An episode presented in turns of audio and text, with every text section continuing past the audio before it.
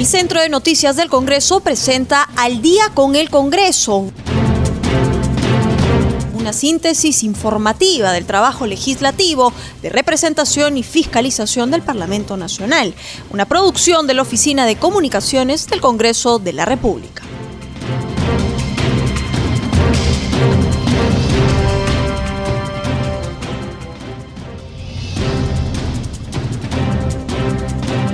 Muy buenas noches, bienvenidos al programa Al Día con el Congreso. Los saluda Rómulo Vargas y los acompañaré en esta hora informativa con las principales noticias del Parlamento Nacional.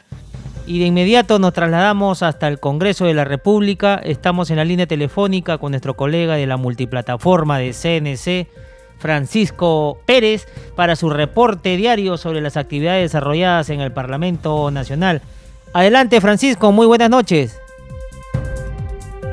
¿Qué tal, Rómulo? ¿Cómo estás? Buenas noches. Buenas noches, amigos, amigas, oyentes de CNC Radio. Hoy, jueves 11 de marzo, día de sesión del Pleno en el Congreso de la República. Esta mañana se inició desde las 9 la sesión del Pleno, convocada por la mesa directiva presidida por Mirta Vázquez Chutilín.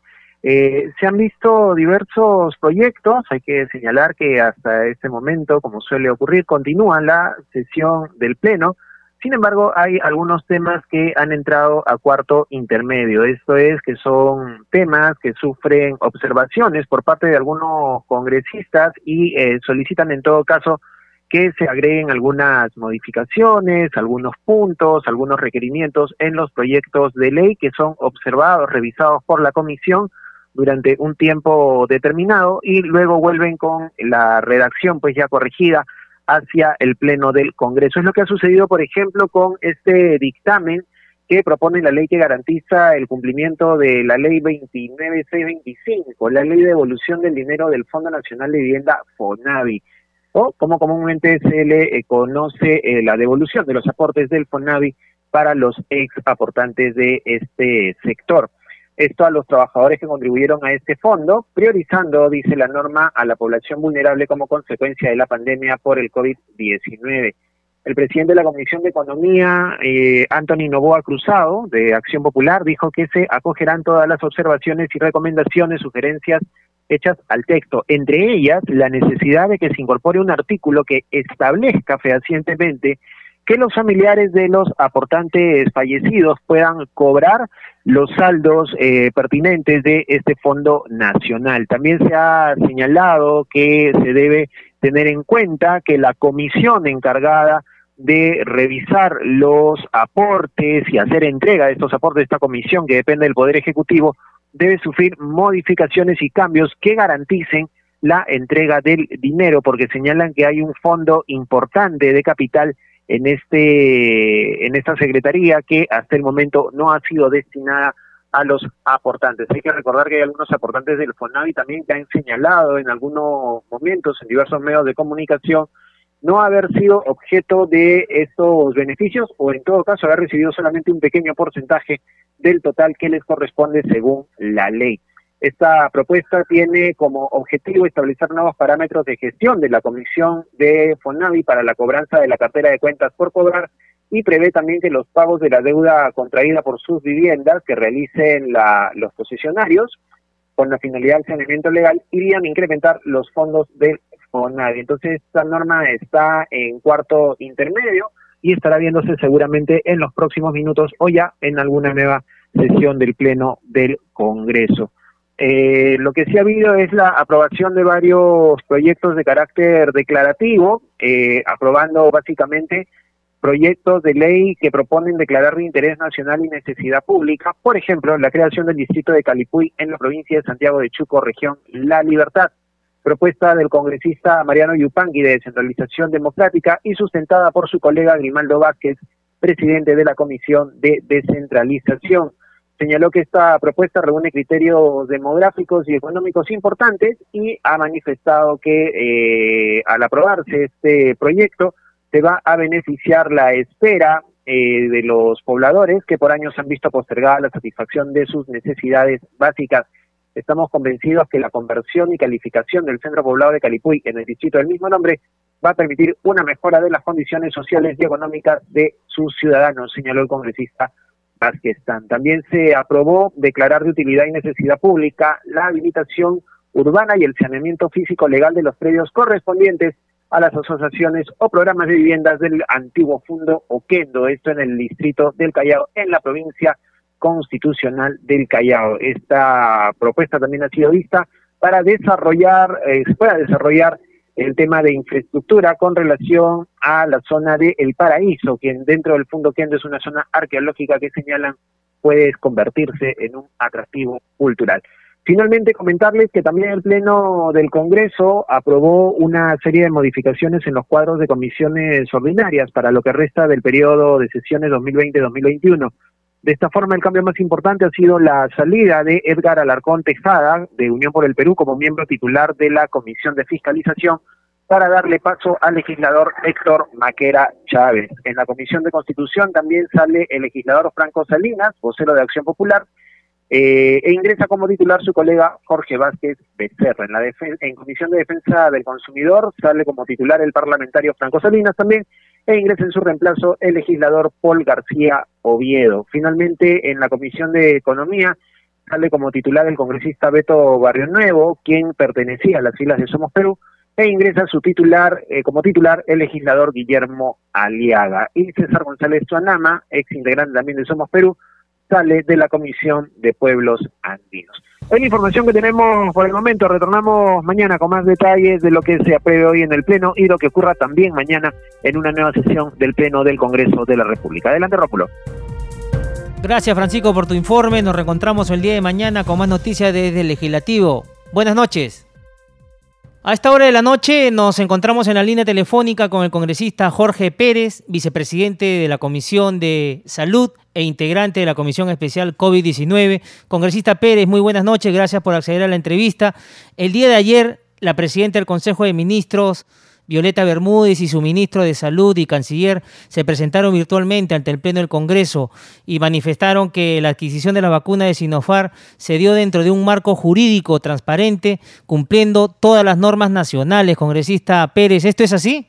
Rómulo, yo quiero dar un enfoque eh, concreto al respecto. Tras las vacunas, en el mundo existen 7.800 millones de seres humanos, más de 180 países en cola que están disputándose una vacuna de las tantas que hay ahora, por ahí con algunos problemas como la AstraZeneca, como de repente tuvieron también la vacuna Pfizer en Europa, y no porque sean menos eficaces o más eficaces, sino porque hay un sinnúmero de situaciones que la población no sabe.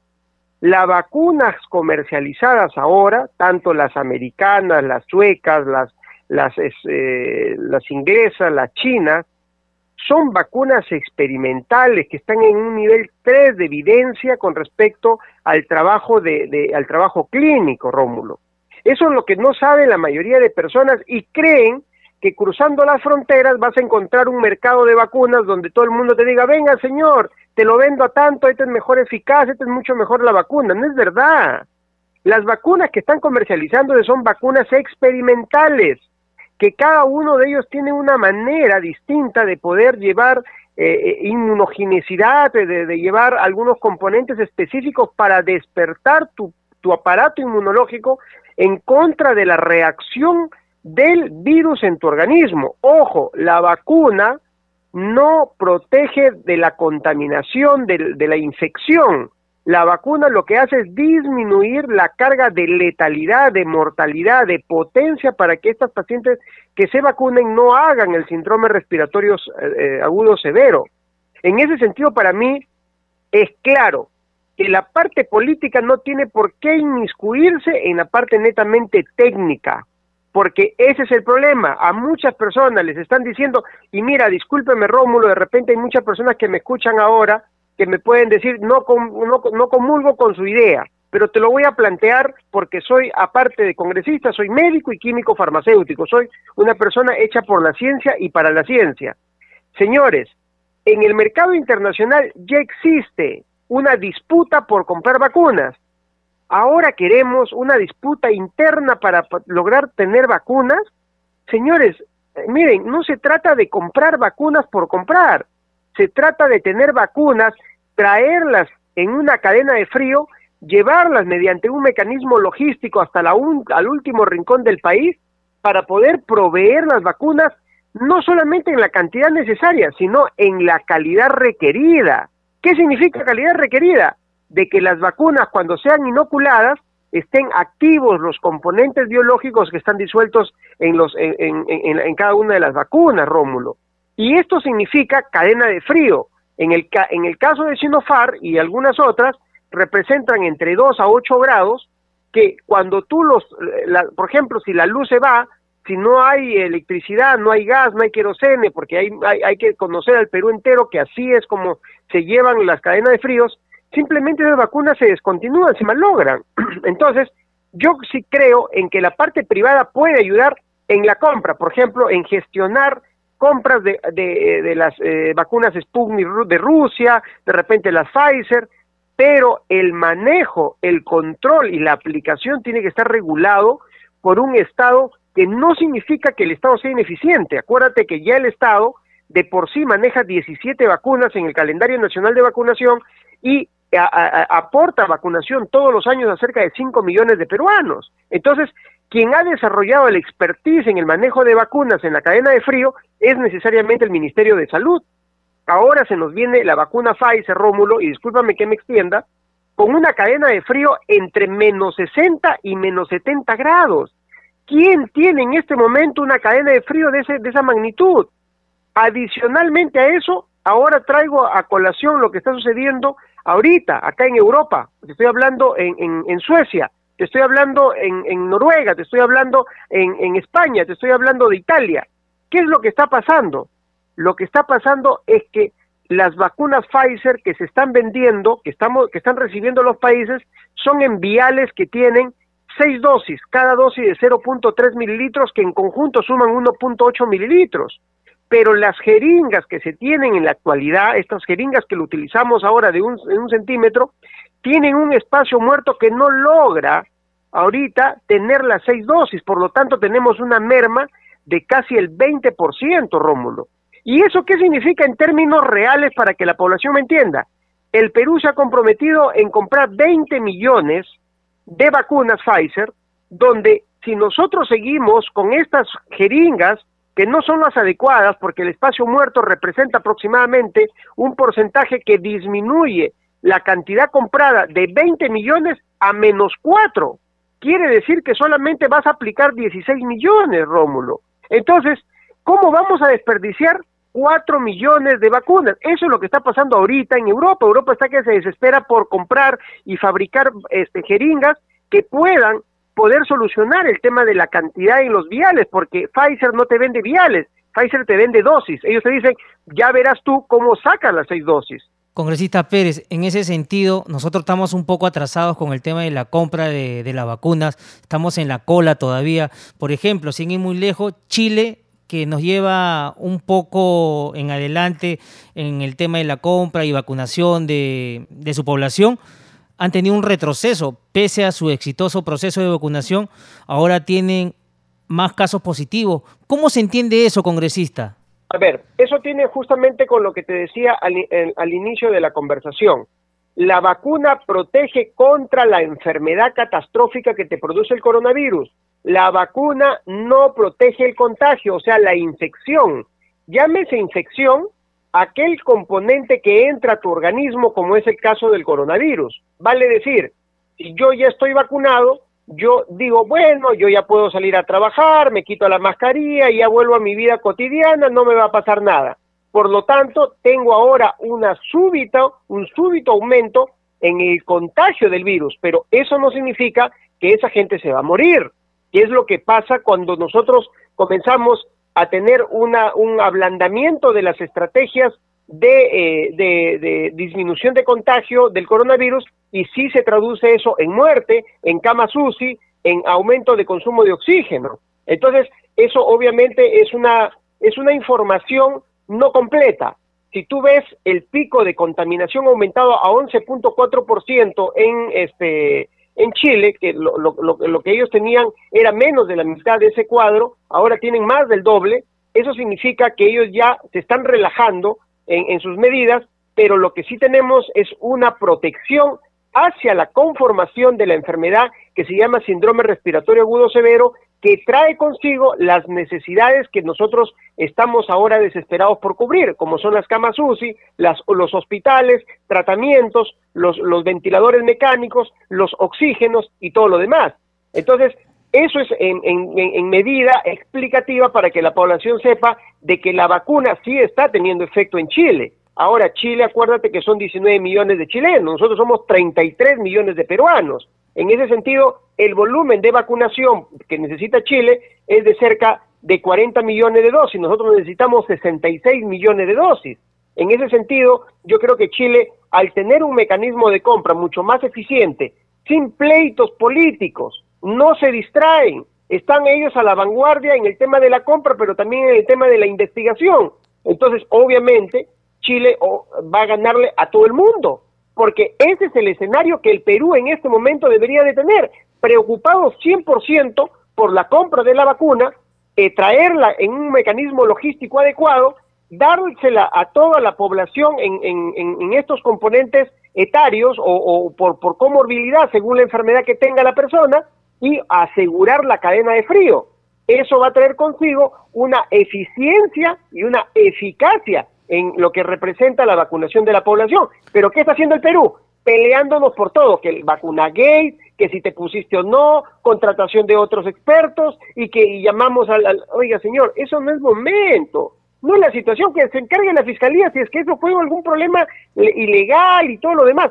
Este es el momento de salir juntos todo el Perú y tocar puertas, abrir mercados para poder traer la vacuna cuanto antes porque la gente se está muriendo, Rómulo. Y eso se llama insensibilidad social y eso no podemos permitirlo, Rómulo. Así es, congresista Pérez. Ojalá que se pongan de acuerdo el Ejecutivo, el empresariado y los gobiernos locales y gobiernos regionales, congresista Pérez, han hecho una demanda, ¿no? Que se han metido a trámite la demanda de acción de amparo que presentó el alcalde de La Molina, Álvaro Páez de la Barra, a fin de que los gobiernos regionales, locales y el sector privado puedan comprar las vacunas contra el coronavirus, congresista Pérez. ¿Cómo entender esto? Estimado Rómulo, no hay vacunas para que lo compre un gobierno provincial, no hay vacunas para que lo compre un gobierno regional, por el amor de Dios, entiendan, esto es una pandemia. Hay 8 mil millones de personas que están atrás de la vacuna, no 33 millones de peruanos. Eliminemos la mezquindad y el cálculo político, por el amor de Dios. Este es el momento de unirnos. Y el señor Pablo de la Barra, el señor este, eh, eh, gobernador regional, tienen el todo el derecho de pedir y decir, señor, hagamos un esfuerzo de unirnos. Perfecto. Si el señor Paz de la Barra tiene la posibilidad de encontrar un nicho de mercado para poder este, comprar, genial, apoyémonos.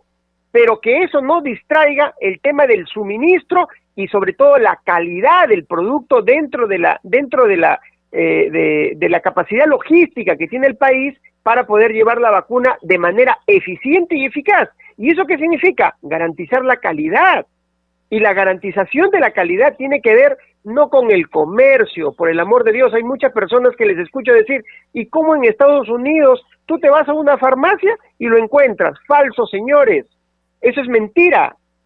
¿Qué persona ahorita se va a Estados Unidos, se va a una, a una farmacia? Entonces, hagamos un tour, pues los que tienen plata, hagan un tour a Estados Unidos, váyanse al, al, al SBS, no sé, a todas esas farmacias y pónganse la vacuna.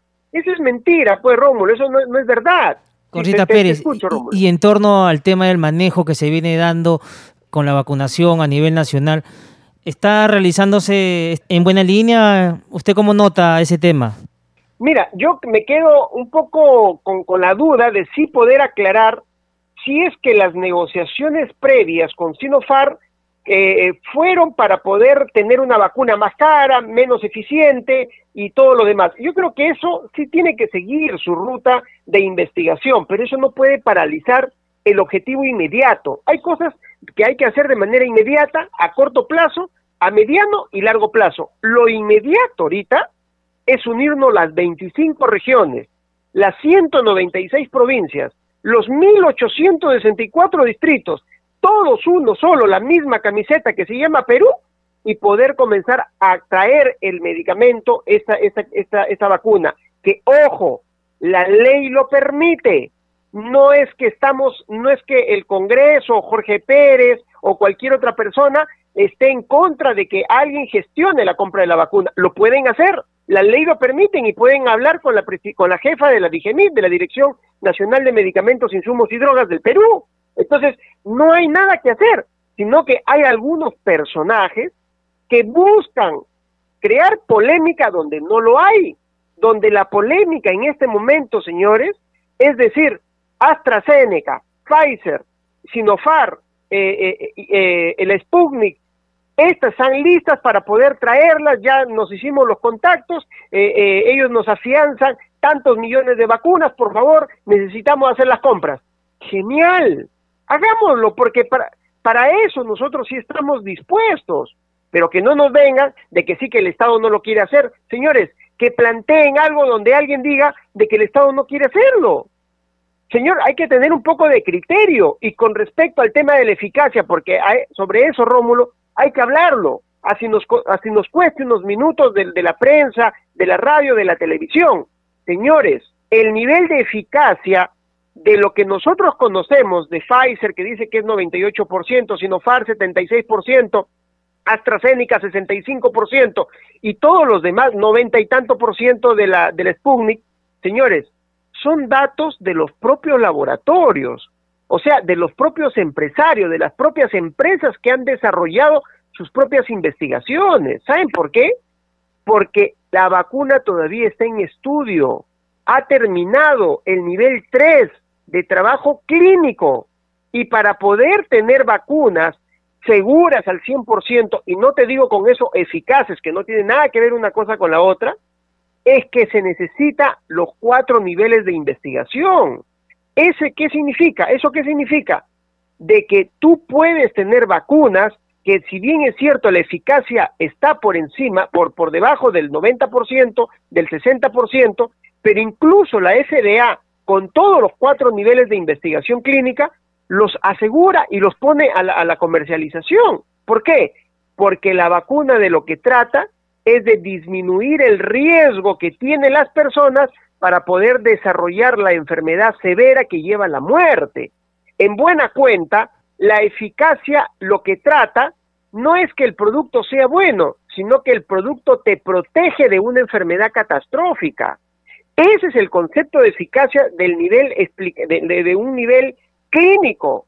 Entonces, la población, a ver, a ver, a ver, ¿cuál, qué vacuna me voy a poner? No, yo prefiero la vacuna de 98%, es mucho mejor. Señor, discúlpeme, la vacuna Pfizer dice 98%. ¿Alguien ha corroborado que ese 98% sea en el Perú? No hay ninguna investigación al respecto. Entonces, sin embargo, tenemos una vacuna moderna, la, la de la empresa americana, que sí está haciendo un trabajo, entiendo, con una universidad, me parece que es con la Universidad Ricardo Palma o no, o de repente otras más, que están haciendo ya la investigación. La pregunta es, ¿por qué no le preguntamos a Moderna y a estas universidades que están investigando cuál es el nivel de eficacia que también están encontrando ellos? ¿Es igual a lo que han declarado? Entonces, Rómulo, por favor, yo llamo a la reflexión a la población en general de que no se asusten, de que no estén eh, eh, siendo manipulados por gente que lo único que busca es acaparar eh, ahorita la atención porque el 11 de abril está cerca y obviamente la campaña está en toda su efervescencia. Gente que realmente es una miserable, discúlpame la palabra, que no le importa la salud del pueblo y lo único que le interesa es acaparar votos porque lo que importa es el poder y la parte económica para esta sarta de sinvergüenza. Discúlpame, Rómulo, pero eso es lo que uno siente. ¿Cómo es que priorizan la parte política y no miran la desesperación de, de los millones de peruanos que están atrás de la vacuna, que quisieran tener por, por lo menos la oportunidad de poder disminuir esta carga de letalidad que tenemos en el Perú, que en algunas regiones, Rómulo, ha alcanzado niveles estratosféricos, 16% de, de letalidad en algunas regiones, cuando a nivel mundial el porcentaje promedio de letalidad es del 2%. Eso no lo podemos permitir y creo que este es momento de que el, el Ejecutivo, las personas que quieren apoyar realmente, se sumen a esta causa y podamos nosotros llevar cuanto antes las vacunas al último rincón del país, mi querido Rómulo. Congresista Pérez, muchísimas gracias por haber estado con nosotros. Buena explicación, los oyentes lo han escuchado y ya saben que el tema de la mezquindad política también viene afectando a nuestro país para que llegue como debe ser la vacuna al Perú y que todos nuestros compañeros, nuestros familiares y toda la población en general se pueda vacunar como debe ser lo más antes posible. Congresista Pérez, muchas gracias por haber estado con nosotros. Muy buenas noches, Rómulo. Que Dios los bendiga, que Dios bendiga a todo el pueblo peruano. Nos vamos a un corte comercial y retornamos con el congresista Felipe Castillo. Volvemos.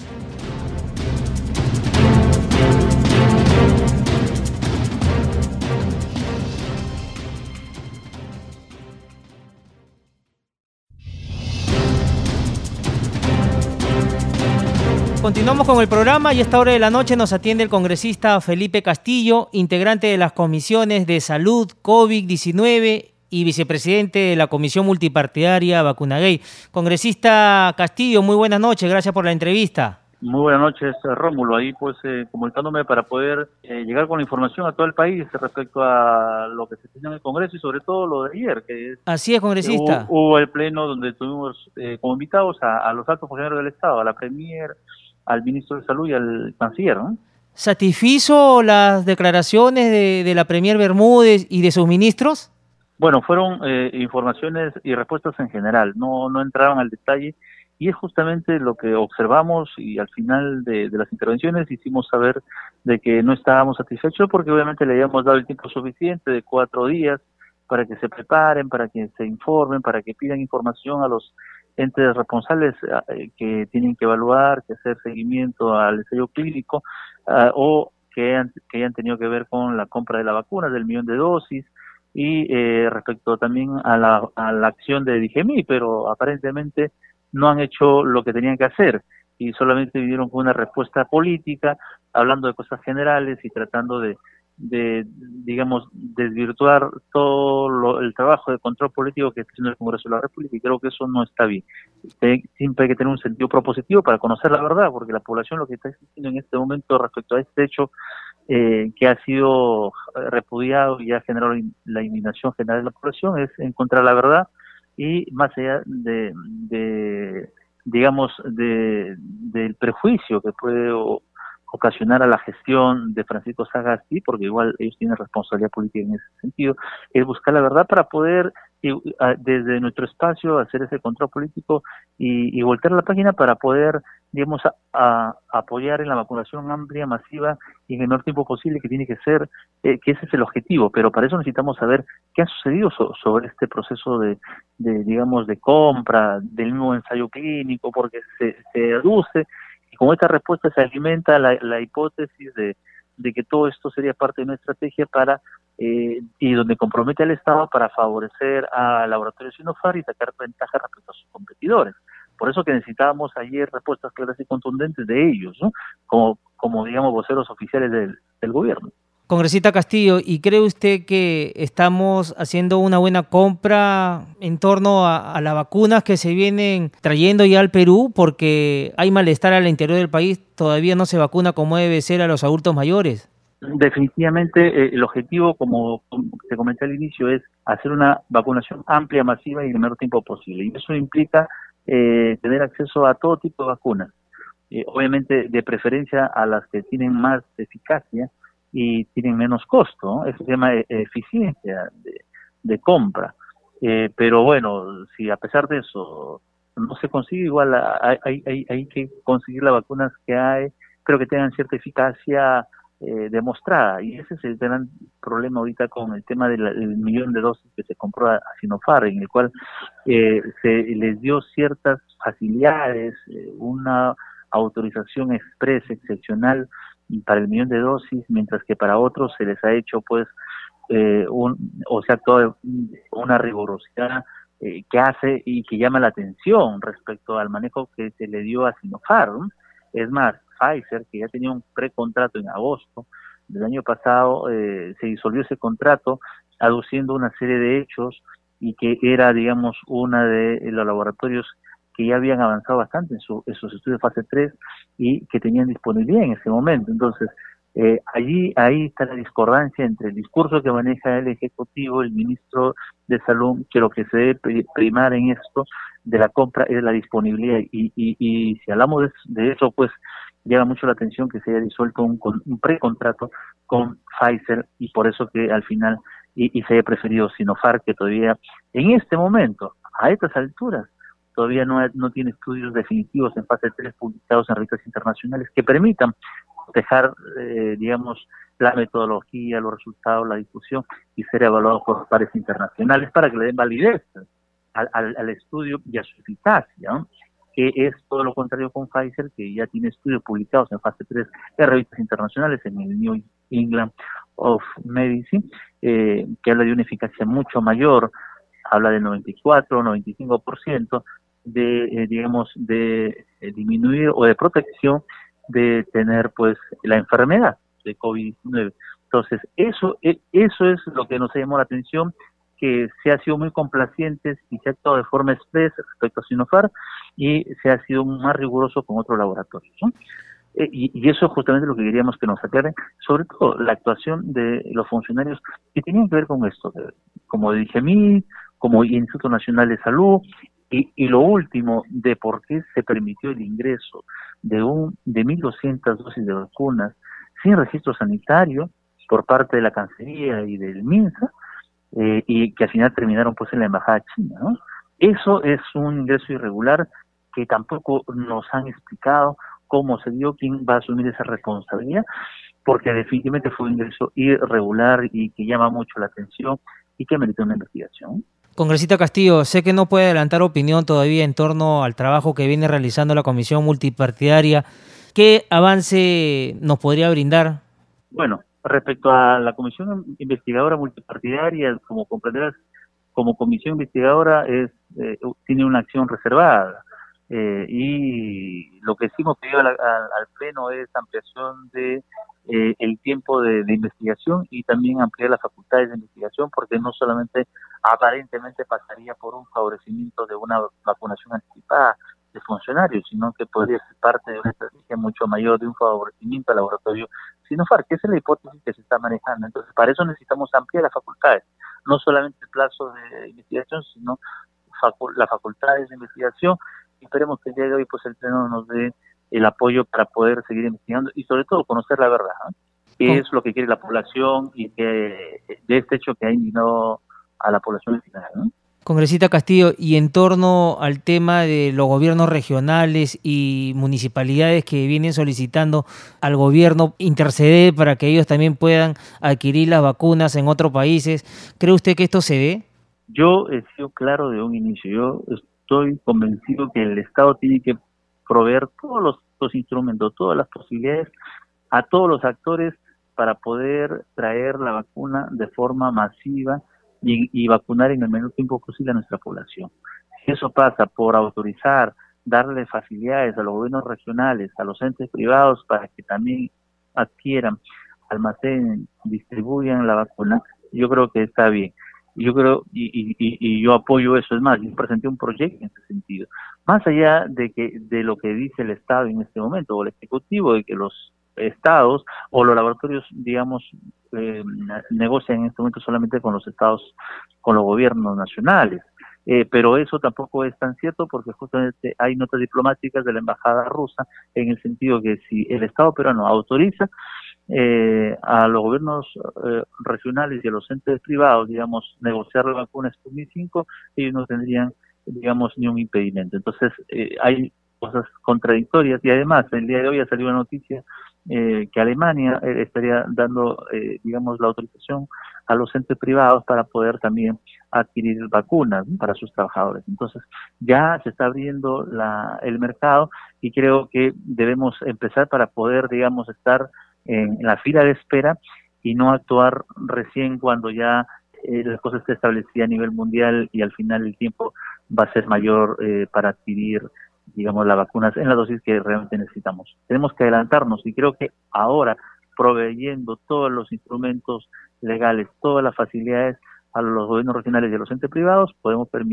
podemos eh, digamos tener mejores posibilidades de tener en un menor tiempo posible el acceso a una dosis mayor de vacunas qué es lo que realmente quiere la población, sobre todo para proteger a nuestra población más vulnerable y volver a la nueva normalidad que genere la reactivación económica en nuestro país. Así es, congresista Castillo, ojalá que sea así como usted muy bien indica. Muchísimas gracias por haber estado con nosotros en el programa Al Día con el Congreso de CNS Radio. A ustedes, muchas gracias, buenas noches.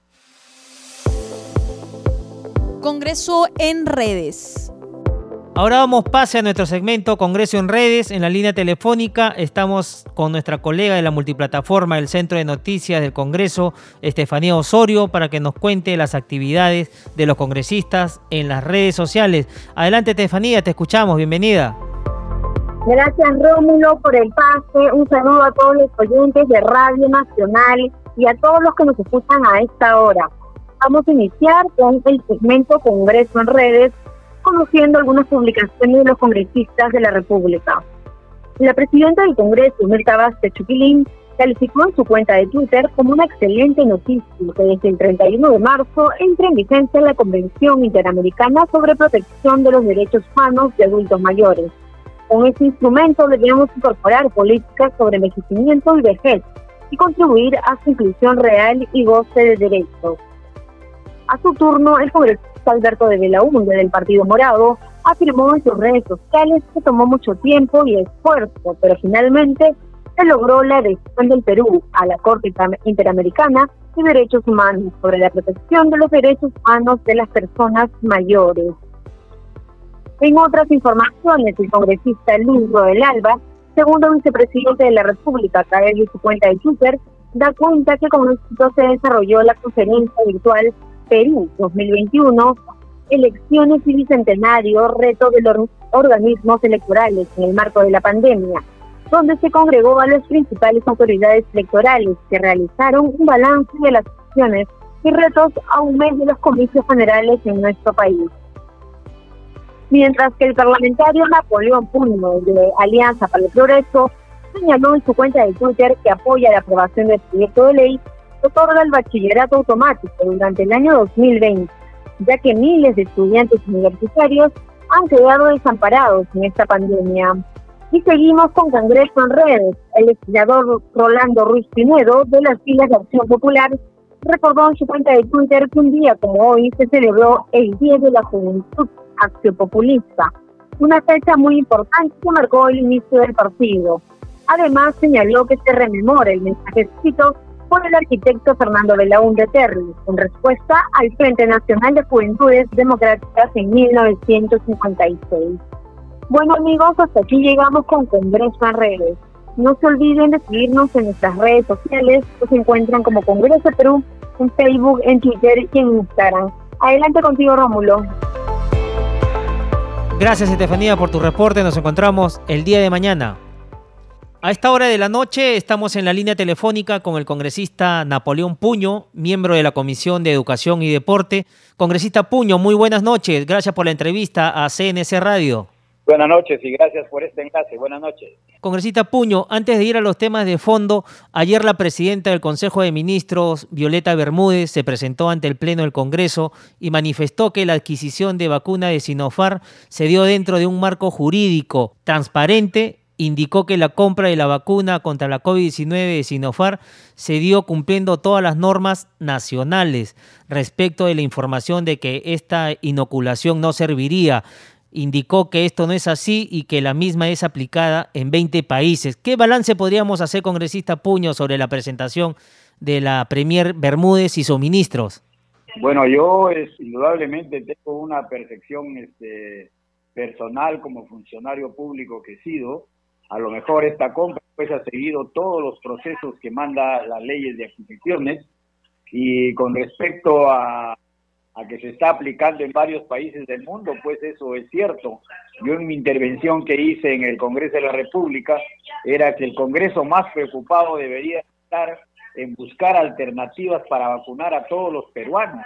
Yo creo que los actos administrativos que pueden ser materia de investigación de la Contraloría, de la Fiscalía, tienen que ir por otro rumbo. Nosotros en el Congreso tenemos que buscar, con, yo creo que tenemos que aunar esfuerzos para que el Perú se vacune lo más pronto posible, porque sencillamente está llegando vacuna, pero parece que no se estuviera la logística correspondiente para poder aplicar en forma rápida.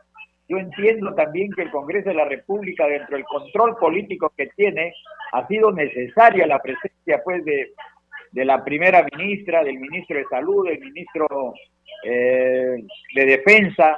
Yo creo que han sido importantes el día de ayer las, las, las, manifestaciones de ellos y yo creo que también ha quedado muy claro esto también de la, del seguimiento de este estudio, de, esta, de estas vacunas Sinopharm, prácticamente le corresponde pues a las universidades que han tenido esa responsabilidad, como es la Universidad Mayor de San Marcos y como es la Universidad eh, Cayetano Heredia.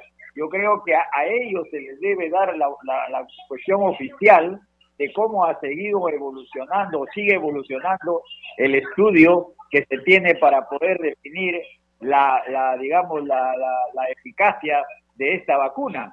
Lo, por el resto, yo creo que, como dije también, toda vacuna en este momento en el mundo es una vacuna de emergencia.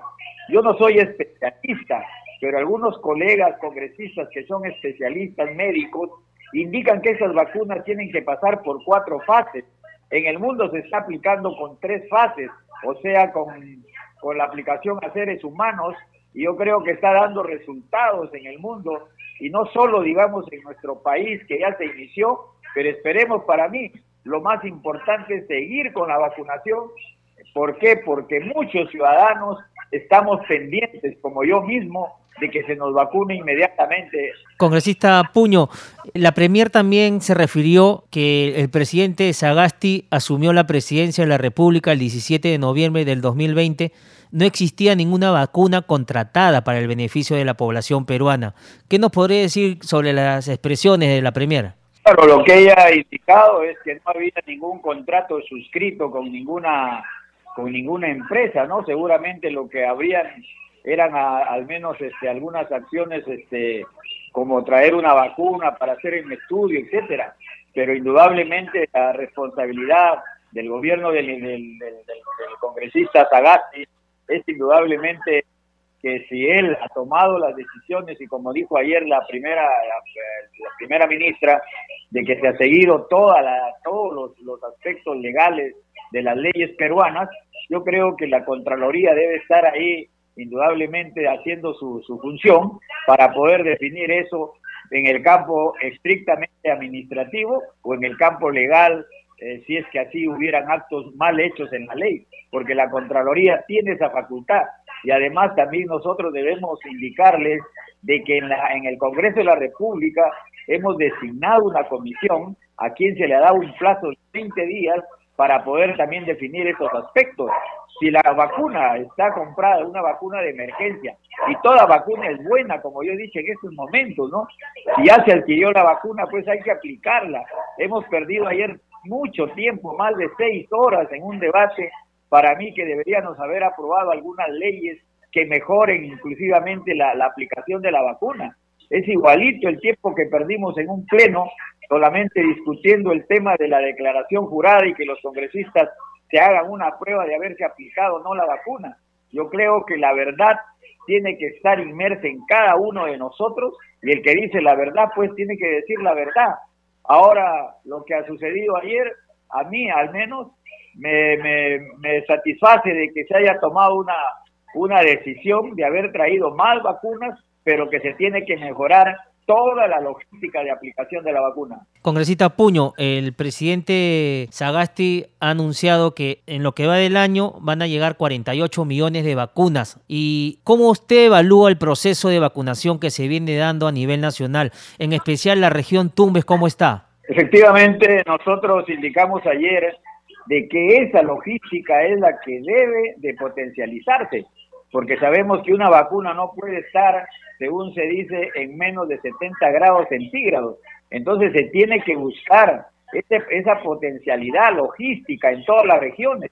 En nuestro departamento de Tumbes sí se ha cumplido ya con la vacunación del personal médico, pero falta pues el personal de la tercera edad o el personal de 65 años para arriba y también militares y policiales que aquí en Tumbes ellos tienen mucho contacto sobre todo con la frontera por el ingreso de, extranjeros que lo hacen en forma ilegal, pero lo hacen. Y esas personas pues no están en forma adecuadamente de salud. Por lo tanto, nosotros pedimos que esta, que esta segunda vacunación se extienda a las regiones. Hoy se me ha dicho, hoy se ha informado ya y el día de ayer que ha llegado a un poco más de 100 mil vacunas más de, de, los Estados Unidos, si no me equivoco, o, Pfizer creo que son.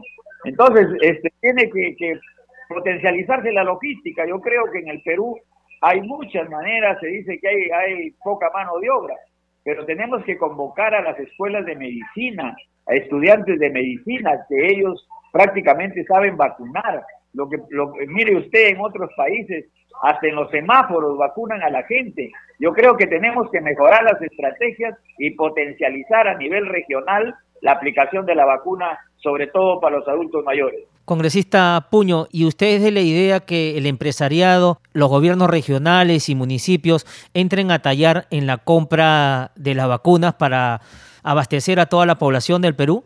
Claro, eso yo lo dije ayer en mi mensaje que esas son alternativas que el, Poder Ejecutivo debe comenzarlas a analizar. No, y eso no es cosa, cosa del otro mundo. En México, en Ecuador ya lo están haciendo. Los empresarios privados están autorizados para traer la vacuna y poder aplicarla seguramente con todas las condiciones biomédicas posibles. Y, y también yo indiqué ayer que se le dé el respaldo a los gobiernos regionales, a los gobiernos locales, y que ellos hagan una, un cambio de partidas económicas y ayuden a traer vacunas, porque yo entiendo que en el mundo hay vacunas en este momento y yo he dicho que sea cual tipo de vacuna sea, pero que llegue y sea aplicada. Yo estoy de acuerdo que los gobiernos locales, los gobiernos regionales y los privados apoyen. Ya hemos tenido conocimiento, porque ayer dijo el ministro, sí, ya está autorizado con una ley del Congreso para que los privados compren vacunas. Lo que pasa es que los privados no quieren comprar, pero nosotros hemos tenido conocimiento por informaciones periodísticas de que hay una empresa, por ejemplo, como el CIBA, que ellos quieren traer 100.000 vacunas y ellos tienen más que 1.500 empleados y el resto de vacunas sería para sus pasajeros. Yo creo que esa es la manera como debería comenzar a trabajarse en el Perú. Y también lo dije anoche, yo no me, no me voy a arrepentir de lo que he dicho, de que si Chile tiene vacunas, eh, sobrantes, ¿por qué no hacer una, un, un, trato con Chile, que lo tenemos aquí nomás a la puerta de la frontera? ¿Por qué no vacunar a todos los ciudadanos de Tacna, por ejemplo, no? Y poder ir este, viendo la, el, tema de, de aumentar más vacunados en este país por esta enfermedad que nos está causando muchísimos problemas. No teniendo vacunados a los peruanos, no podemos hacer ninguna reactivación económica, amigo. Así es, congresista Puño. Ojalá que el gobierno y el empresariado y todo el Perú se ponga de acuerdo para poder traer la vacuna allá, allá y salvar más vidas, que de eso se trata. Congresista Puño, cambiándole de tema, el día lunes se iniciaron las clases en los colegios particulares y la semana que viene estarían haciendo lo propio los colegios nacionales. Y hay una propuesta de que los alumnos vayan a las aulas presencialmente. Claro está, ¿no? Se tienen que cumplir las medidas de protocolos con un aforo del 20% en los colegios rurales. Y ayer estuvo el ministro de Educación en la Comisión de Educación, la que usted integra. ¿Qué nos podría decir sobre esta propuesta? Yo he sido muy claro, muy claro, y ahorita yo esta, esta, esta resolución ministerial 121 la estoy enviando a todos los directores de Ugeles y directores de Tumbes y de algunas partes del país, porque yo le dije al ministro que esa resolución todavía sea postergada, porque una resolución, en este caso una resolución que ha salido el día de ayer en el peruano, invocando ya a la, a la, a la posible presencia de clases presenciales, yo le he dicho que esto es muy peligroso, muy peligroso. Mire lo que ha sucedido en Italia nosotros hemos tenido noticias de Italia que niños se han, se han, contaminado. Nuestros estudiantes, ellos no van a tomar las previsiones del caso y además los estudiantes, mientras no estén vacunados, muchos de ellos ya son jóvenes y ahora con estas nuevas cepas que dice que ataca también a los niños, ellos son asintomáticos. Nuestros profesores, muchos de ellos ya son profesores de mayores de 50 años. Esos niños cuando regresen a su casa su casa encuentran a sus padres, a sus abuelos, etcétera. ¿Cómo es posible que estemos insistiendo sobre algo que realmente en este país todavía, en tanto no se, se haga la vacunación total de nuestros ciudadanos, no se puede definir, pues, aunque diga que es voluntaria, aunque diga que se pongan de acuerdo la comunidad, la comunidad estudiantil, yo creo que no es posible en este momento, si nos está escuchando, escuchando el señor ministro, no es posible que se estén dando resoluciones que inciten a iniciar un proceso de vacunación. El día de ayer también escuché anoche a la señora viceministra de Educación indicando que era voluntario y que en otros países ya se está dando. Sí se está dando, pero con todas las medidas del caso. Nuestros colegios rurales en Tumbes no tienen agua. ¿Cómo es posible que se diga que tengan que lavarse las manos si no tienen agua en los colegios? Los colegios están destruidos. La infraestructura educativa, vaya a verla usted. Alumnos, aulas de, de, 30 metros cuadrados que ingresan alrededor de, de, de 20, 40 estudiantes. Eso no es correcto. Este país no está en condiciones de iniciar clases presenciales aún. Congresista Puño, muchísimas gracias por haber estado con nosotros en el programa Al Día con el Congreso de Radio Nacional. Muchísimas gracias. Muchísimas gracias y a ustedes gracias por, el, por esta conexión. Muchas gracias. Ya no hay tiempo para más, solo para recordarles que nuestro horario en Nacional es a partir de las 7 de la noche. Con nosotros será hasta el día de mañana. Muy buenas noches. El Centro de Noticias de Congreso presentó al día con el Congreso una síntesis informativa del trabajo legislativo de representación y fiscalización del Parlamento Nacional, una producción de la Oficina de Comunicaciones del Congreso de la República. Los invitamos a visitar nuestras redes sociales y sitio web www.congreso.gov.pe.